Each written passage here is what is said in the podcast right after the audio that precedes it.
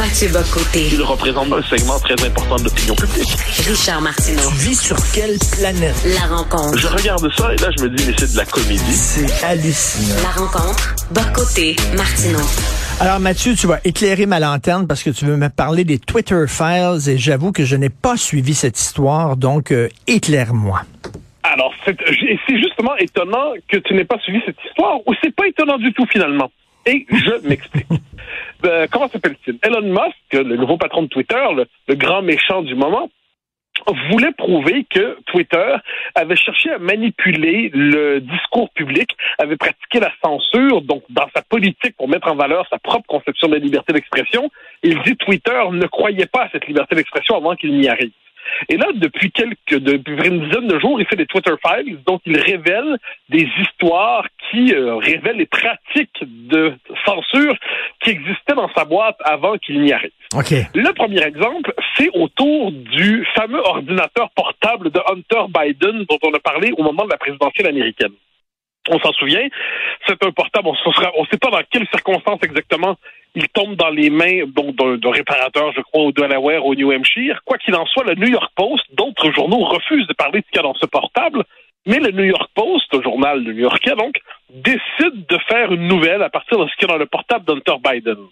Réaction de panique chez les démocrates qui ont peur de revivre quatre ans plus tard euh, l'affaire des courriels d'Hillary Clinton. Ou des, oui, des courriels de, de, d'Hillary Clinton. Alors là, réaction de panique aussi chez Twitter, parce que donc le comité, le comité démocrate fait signe aux gens de Twitter, qui sont, euh, je dirais, à 125% démocrates, disant on a un problème, il faut pas que ce papier-là circule, et les gens de Twitter sont assez d'accord. Donc, ils décident de censurer le papier du New York Post. Sous quel prétexte? Eh bien, ils ne trouvent pas quel prétexte au début parce que selon les, les règles habituelles du journalisme, de la diffusion des informations, c'est un article légitime. Mais pour empêcher qu'il circule, ils décident de le coder, de l'associer à comme si c'était de la pornographie juvénile. Et ils décident donc de faire en sorte que si vous cliquez sur cet article-là, eh bien, vous allez euh, menace, danger, danger, puis tout ce qu'on peut euh, imaginer quand on clique sur un, un lien euh, très dangereux. Pour avoir partagé cet article, soit en passant, le compte de la porte-parole de la Maison-Blanche va être euh, va être euh, va être suspendu pendant quelques temps. Ben voyons. Et donc là, et, et là, qu'est-ce qu'on voit? Donc là, euh, Elon Musk a fait publier des courriels qui sont euh, qui sont à l'origine. C'était diffusé une dizaine de jours par Matt Taibbi, qui est journaliste au- politique au Rolling Stone. Et qu'est-ce qu'on voit dans ces courriels-là?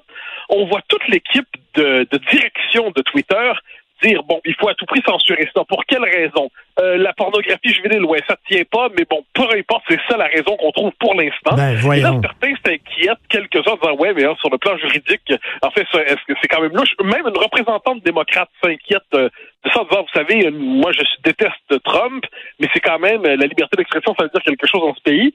Et puis là, finalement, ils trouvent une manière de dire non, non, non, on va trouver le moyen de censurer ça. Et c'est ce qu'ils vont faire, c'est ce qu'ils vont réussir à faire, soit dit en passant. Donc là, ça re- et pendant quelques mois, qui parlait de l'ordinateur de Hunter Biden et puis du fait que c'était censuré, était accusé de conspirationnisme, de complotisme. Alors qu'est-ce qu'on voit? Mais la haute direction de Twitter, et parmi ceux qui ont fait ça, il y en a qui ont été liquidés euh, professionnellement, qui ont été virés par euh, Musk lorsqu'il est arrivé, eh bien, ont décidé consciemment de censurer une élection, parce pas une élection, une information, parce qu'ils craignaient que ça ne renverse une dynamique électorale. Twitter, de ce point de vue, a fait une manipulation explicite et consciente sur le mode de la censure de l'information pour orienter et peser sur une élection. Pour moi, c'est quand même assez inquiétant. Alors, tome 2 des Twitter Files, et ça, c'est sorti hier soir, je Hmm. crois. Euh, alors là, qu'est-ce qu'on apprend? C'est que à Twitter, chez Twitter, il y avait une série de comptes et il y avait chez les cadres de Twitter, encore une fois, une volonté de bannir ou d'invisibiliser, donc shadow banner, comme on dit quelquefois, euh, ou de des comptes liés à la droite, entre guillemets, sur des, des, raisons idéologiques. Sur des raisons idéologiques. Et là, il y avait une catégorie, type la- euh, ne pas recommander, s'assurer qu'il demeure marginal, effacer le compte, et ainsi de suite. Donc là, il y avait volonté explicite, euh, ah oui, de faire en sorte que certains sujets, certains thèmes ne puissent pas remonter, devenir des des des des des, twi- tu sais, des, des éléments qui dans la journée, euh, Oui. euh, des espèces des, des thèmes, des lignes de fond de Twitter, des, des thèmes qui, qui structurent l'actualité de la journée. Donc là, pour éviter que certains sujets ne s'imposent dans l'actualité, eh bien, et sur des critères idéologiques, c'était encore une fois banni. Et ça, c'est Barry Weiss cette fois. Barry Weiss, c'est l'ancienne responsable, on le sait, au New York Times, qui avait quitté le New York Times en disant il n'y a pas assez de liberté d'expression dans mon Oui, journal. oui, oui. Eh bien, eh bien, c'est elle qui aujourd'hui fait ces révélations-là sur son compte Twitter, donc euh, on sait qu'on par, par Musk. Donc, qu'est-ce que ça veut dire tout ça? C'est que c'est une forme de plongée dans les mécanismes internes de production de la censure chez Twitter, où on s'est permis donc, Mais- un, de chercher à manipuler les résultats d'une élection présidentielle, tout le moins manipuler le débat public dans une élection présidentielle, et ce qui est quand même pas un détail. Et deuxième élément, qui se permet donc, on voit, d'orienter clairement le débat dans une orientation plutôt qu'une autre, parce qu'on n'aime pas certaines pré- Mais, mais, mais, mais, euh, Mathieu, Mathieu, je, je, je t'écoute et je suis assez flabbergasté pour utiliser ce terme anglais. Et tu sais qu'un camionneur avec une casquette à l'envers sur la tête dirait ça et on dirait que c'est un complotiste. Il invente ça, ça n'a pas de sens. Ah ah ben moi, comme je te dis, moi, je, je me contente là-dessus. Moi, je suis n'étant pas que il y a des gens qui sont complotistes de nature, ça existe. Hein? Bon. Euh, moi, je, je suis pas vraiment là-dessus. Moi, j'ai, tu sais, je, je donne toujours le même exemple. Moi, je pense vraiment que c'est Oswald qui a tué Kennedy. Hum, Donc, tu hum, vois, hum. tu vois à quel niveau d'adhésion à de- des discours de. En fait, la- la- je pense que l'État ne ment pas systématiquement. Je pense qu'une vérité euh, qui, qui est finalement s'établir au fil de l'histoire. Reste Là, que... ce que je rapporte, c'est simplement des choses qui viennent de- d'Elon Musk. Elon Musk lui-même qui révèle ça avec des journalistes crédibles. Or, ce qui me fascine, c'est que ça ne fait pas l'actualité en ce moment. Ça ne fait pas du tout l'actualité. Des gens bien informés, des gens qui connaissent euh, la vie publique, qui suivent la vie publique, pour eux, Twitter, c'est- pas une nouvelle en ce moment. Et là, on a même vu, c'est assez intéressant, j'ai vu passer ça sur... euh, mais ça, c'est quand j'ai commencé à fouiller autour du sujet. Il y a un petit débat sur Twitter, donc c'est particulier, de gens qui ont remarqué que des gens, donc il y avait la volonté de créer une page Wikipédia pour référent au Twitter, au Twitter file. Donc euh, cette histoire dont je te parle. Et là, des gens s'y opposaient en disant c'est pas, on peut pas en parler, c'est pas nécessaire parce que c'est pas, il y a pas assez de grands médias qui en ont parlé. Donc là, on se dit c'est c'est, lunaire parce qu'en dernière instance, c'est pas si surprenant que ça, c'est pas si surprenant que ça. Ce qui est désolant néanmoins, c'est de voir que ça ne passionne pas le commun des mortels qui soit de gauche, de droite et de centre. Ces choses-là, c'est pas du complotisme, c'est des manipulations, comme il doit y en avoir partout dans toute vie, que soient les courants de pensée. Mais là, on était chez Twitter et il y avait ces manipulations-là. Et moi, je t'avouerai que des deux, celle qui me frappe le plus, c'est quand même la première. C'est-à-dire avoir cherché à bloquer une information dans une élection présidentielle pour éviter, parce qu'on craint qu'elle ne renverse le cours des choses. Euh, nul besoin d'être pro-Trump pour s'indigner de cela. Je note, soit dit en passant, que il y avait même des démocrates donc qui s'en inquiétaient. Puis dans l'équipe même, c'est assez intéressant, dans l'équipe de Twitter, dans les courriels qu'on pouvait lire la semaine dernière, il y a des gens qui disent mais ça tient pas la route nos raisons. Et la réponse des autres c'est pour l'instant ça tient parce que ça permet de ne pas publier l'information. Voilà, c'est moi ça m'a ça m'a beaucoup intéressé cette histoire-là. Puis j'ai l'impression qu'il va y en avoir d'autres. Euh, Elon Musk en annonce d'autres. Mais pour l'instant on a ces deux histoires qui me semble-t-il doivent trouver leur place dans le Et, et- et, euh, écoute, tu confirmes, là, selon ce qui est sorti, que c'est une censure qui est basée sur l'idéologie, c'est-à-dire que Oui. on censure euh, certains discours qui sont un peu trop euh, conservateurs de droite et qui, euh, c'est ça, portent ombrage Ça, à la gauche.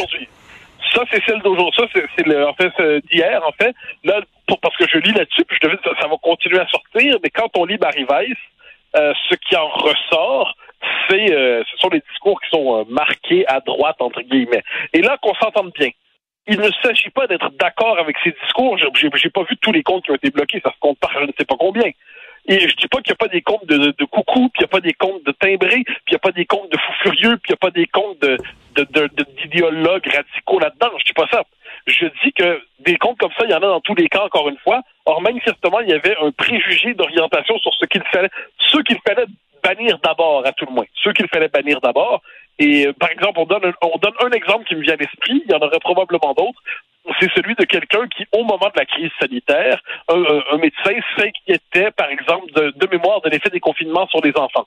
Bon, on pouvait être en désaccord avec lui, on pouvait croire que des confinements étaient nécessaires, on pouvait croire que les enfants subiraient pas ça, mais au moment de cette crise, euh, certains points d'interrogation étaient semis ici et là, et trop rapidement, il y avait la tentation d'assimiler au conspirationnisme des inquiétudes légitimes qui pouvaient s'exprimer.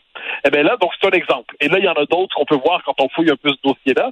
Hmm. Donc c'est c'est intéressant ça- parce que encore euh, je je t'avoue- je t'avouerai avant de t'en parler, j'ai j'ai quand même je me suis demandé 5 6 10 fois parce que j'en ai parlé cette Mm, semaine sur mm. CNews une fois face à l'info, mais je me suis dit bon, est-ce que j'ai, est-ce que moi-même je tombe dans, dans, dans, dans une lupie? Mais là, je vous dis un instant, quelquefois, il faut simplement faire confiance minimalement à son bon sens.